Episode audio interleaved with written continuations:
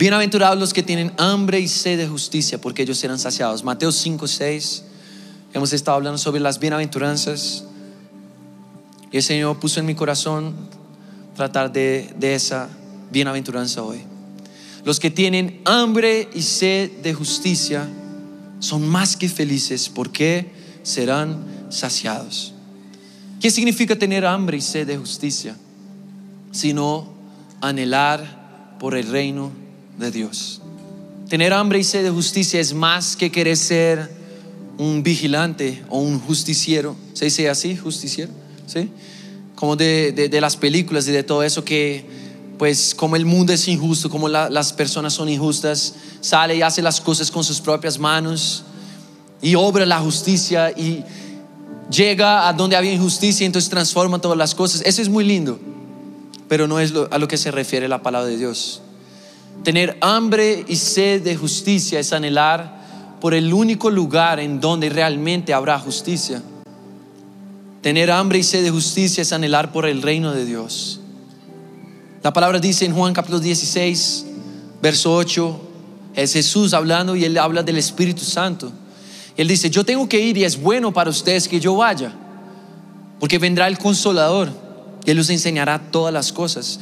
Y entonces él dice en el verso 8, y cuando Él venga, cuando el Espíritu venga, convencerá al mundo de pecado, de justicia y de juicio.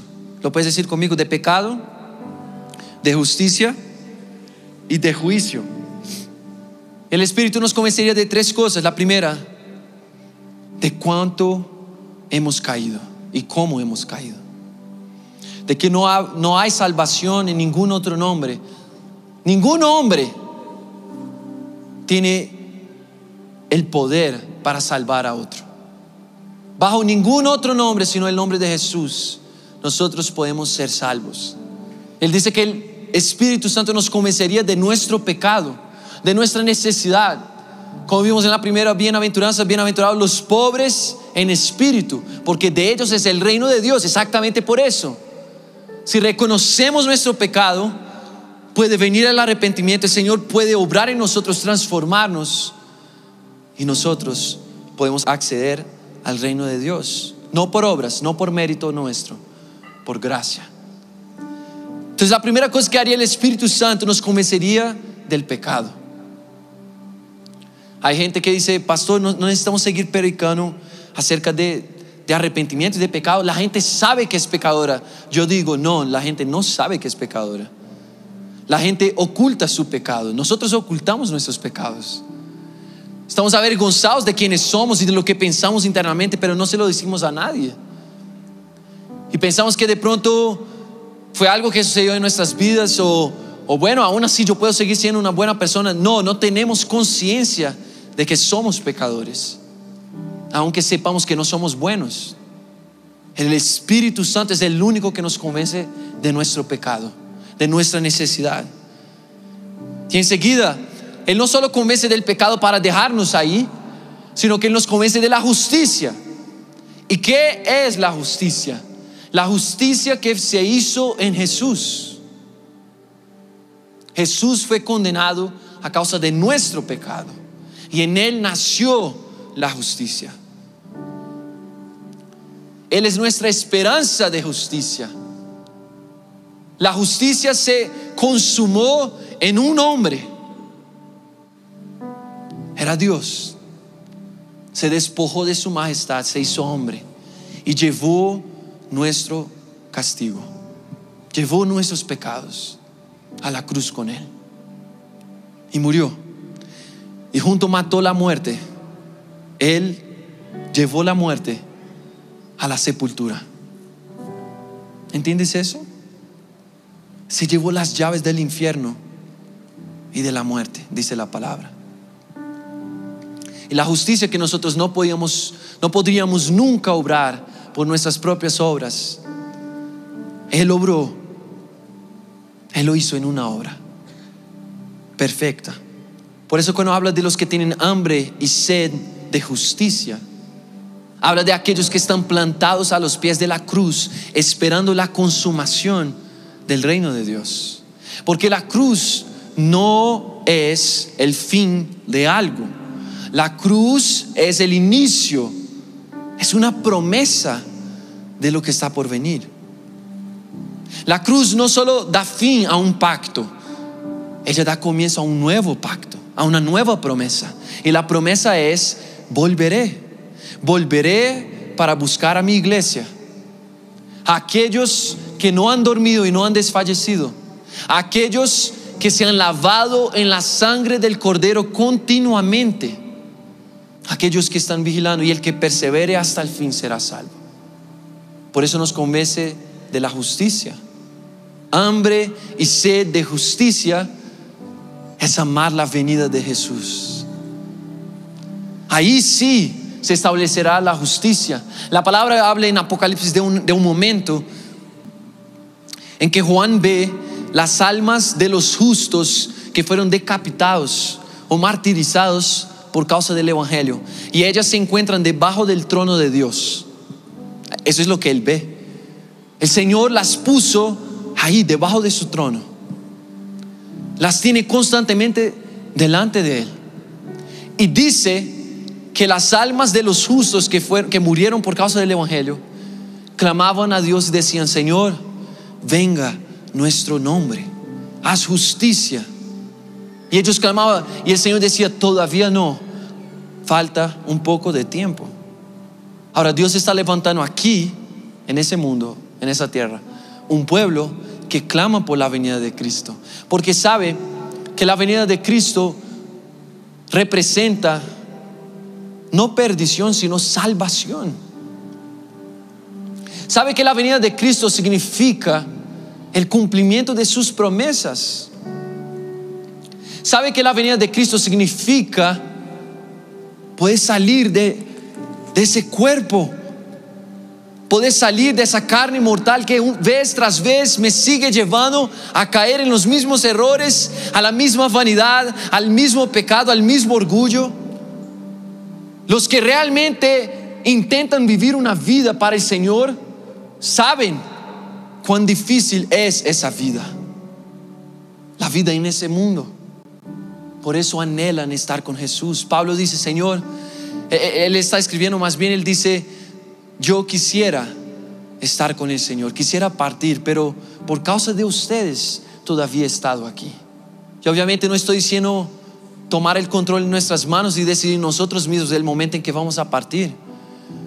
O perder todo propósito, todo llamado y ahora sencillamente vivimos queriendo la muerte.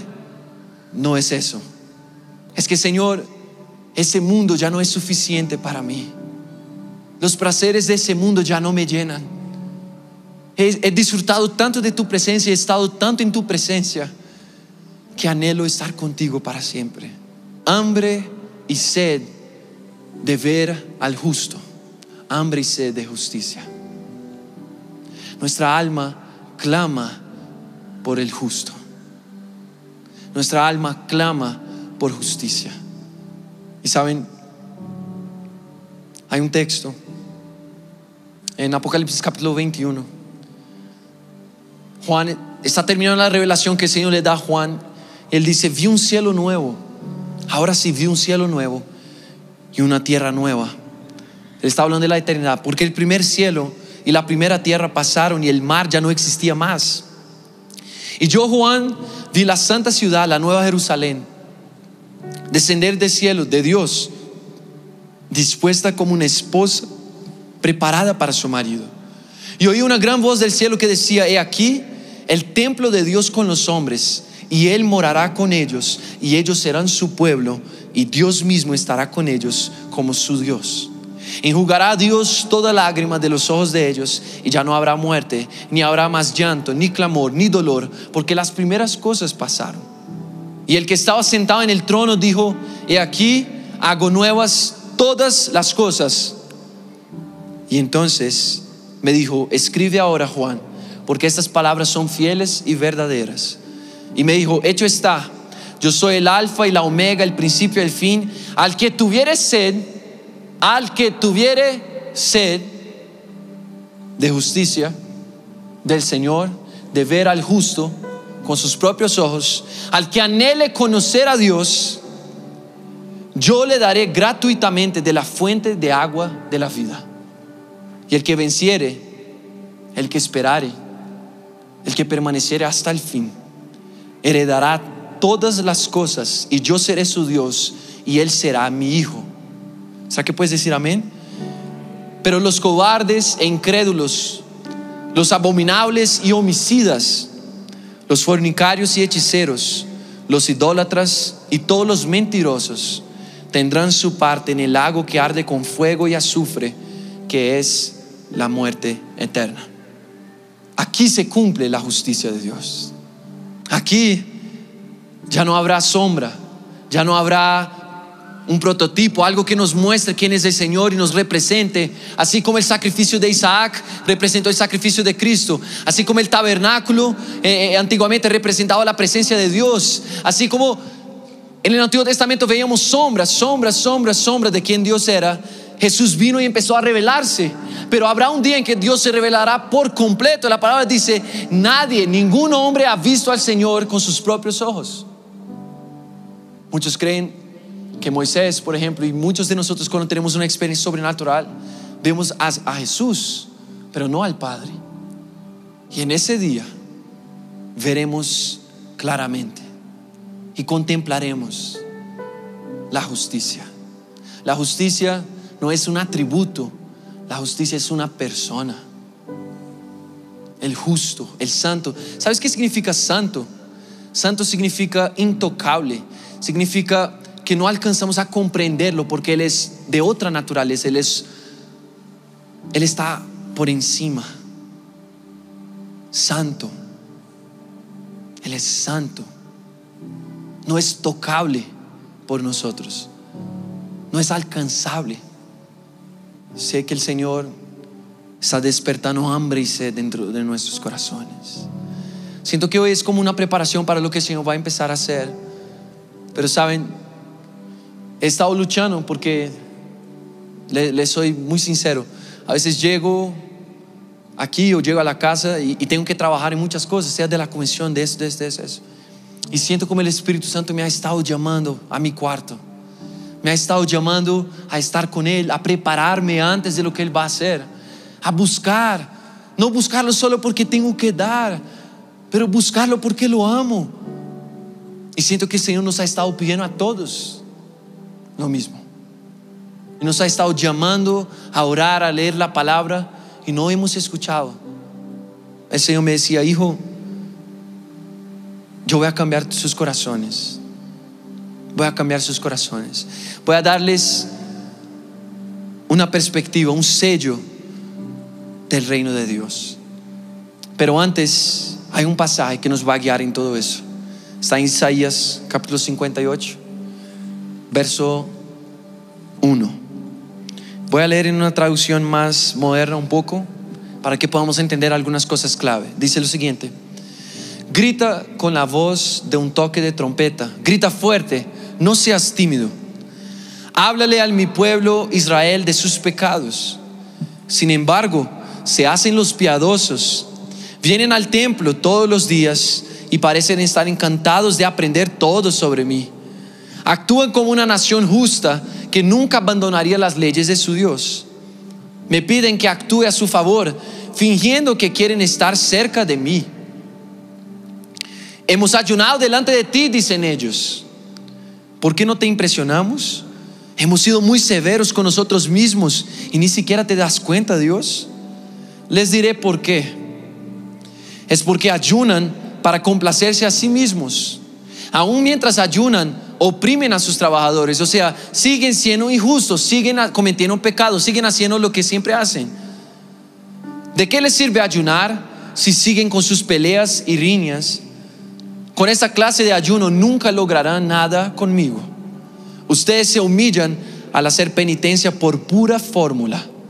Inclinan la cabeza como cañas en el viento, se visten de tela áspera y se cubre de cenizas. ¿A eso lo llaman ayunar? ¿Realmente creen que eso agrada al Señor? Verso 6. No, esa es la clase de ayuno que quiero pongan en libertad a los que están encarcelados injustamente, alivien la carga de los que trabajan para ustedes. Dejen en libertad a los oprimidos y suelten las cadenas que atan a la gente. Comparten su comida con los hambrientos y den refugio a los que no tienen hogar. Denle ropa a quienes lo necesiten y no se escondan de parientes que precisan de ayuda. Entonces su salvación llegará como el amanecer y sus heridas sanarán con rapidez. Su justicia los guiará hacia adelante y atrás los protegerá la gloria del Señor. Entonces cuando ustedes llamen, ahí sí el Señor les responderá. Aquí estoy, les contestará enseguida. Levanten el pesado yugo de la opresión. Dejen de señalar con el dedo y de esparcir rumores maliciosos. ¿Cuántos han hablado mal de otros, no? Alimenten a los hambrientos y ayuden a los que están en apuros. Entonces su luz resplandecerá desde la oscuridad y la oscuridad que los rodea será tan radiante como el mediodía. El Señor los guiará continuamente, les dará agua cuando tengan sed y restaurará sus fuerzas. Serán como un huerto bien regado, como un manantial que nunca se seca. Algunos de ustedes reconstruirán las ruinas desoladas de sus ciudades. Entonces serán conocidos como reconstructores de muros y restauradores de casas. Guarden, pongan atención a esa última parte. Guarden como santo el día de descanso, el día de ayuno. En ese día no se ocupen de sus propios intereses, sino disfruten del día de descanso y hablen del día con delicia, con deleite, por ser el día santo delante del Señor. Honren el día de ayuno en todo lo que hagan y no sigan sus propios deseos ni hablen palabras inútiles en el día de ayuno.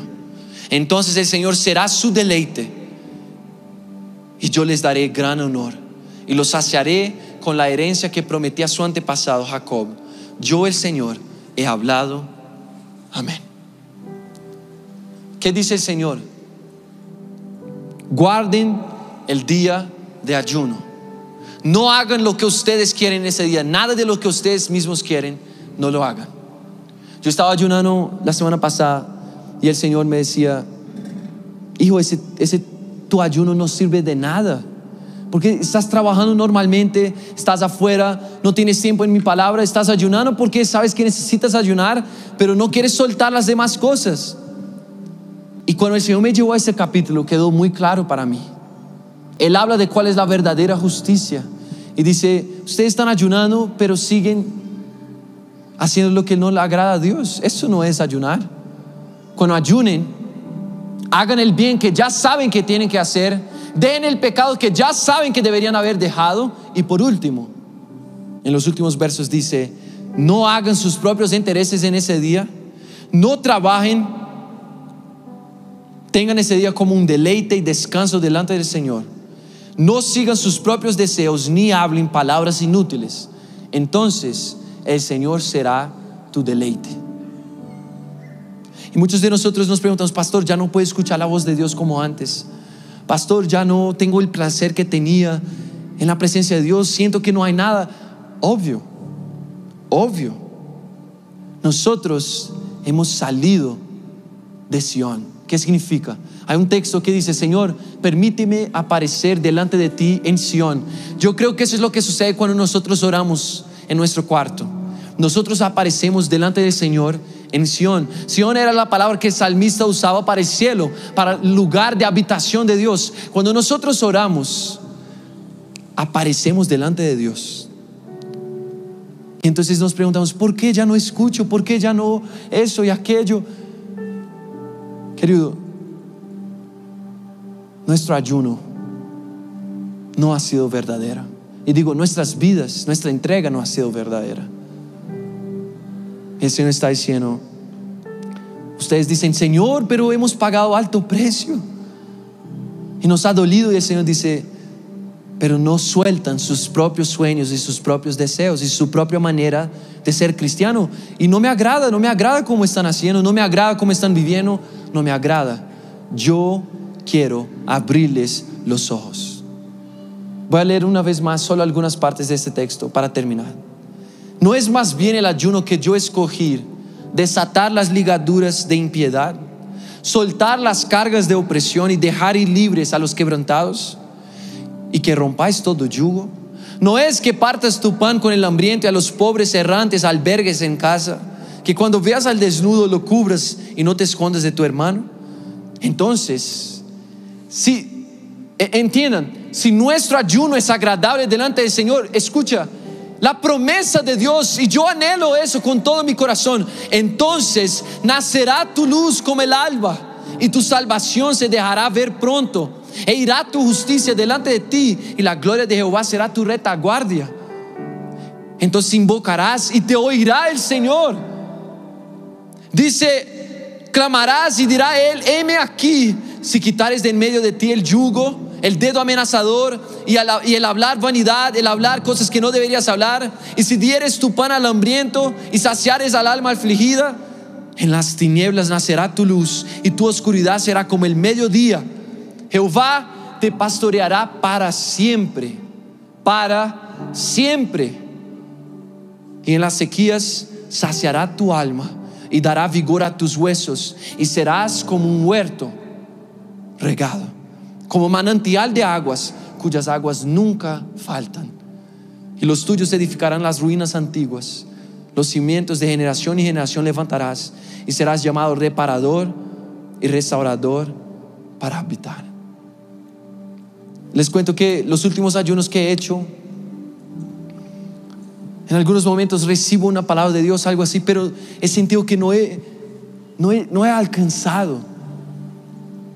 Y yo con todo mi corazón estoy clamando al Señor esa vez, Señor, yo quiero aparecer delante de ti en Sion, como dice el salmista. Yo quiero estar ahí contigo. ¿Cuántos pueden decir amén?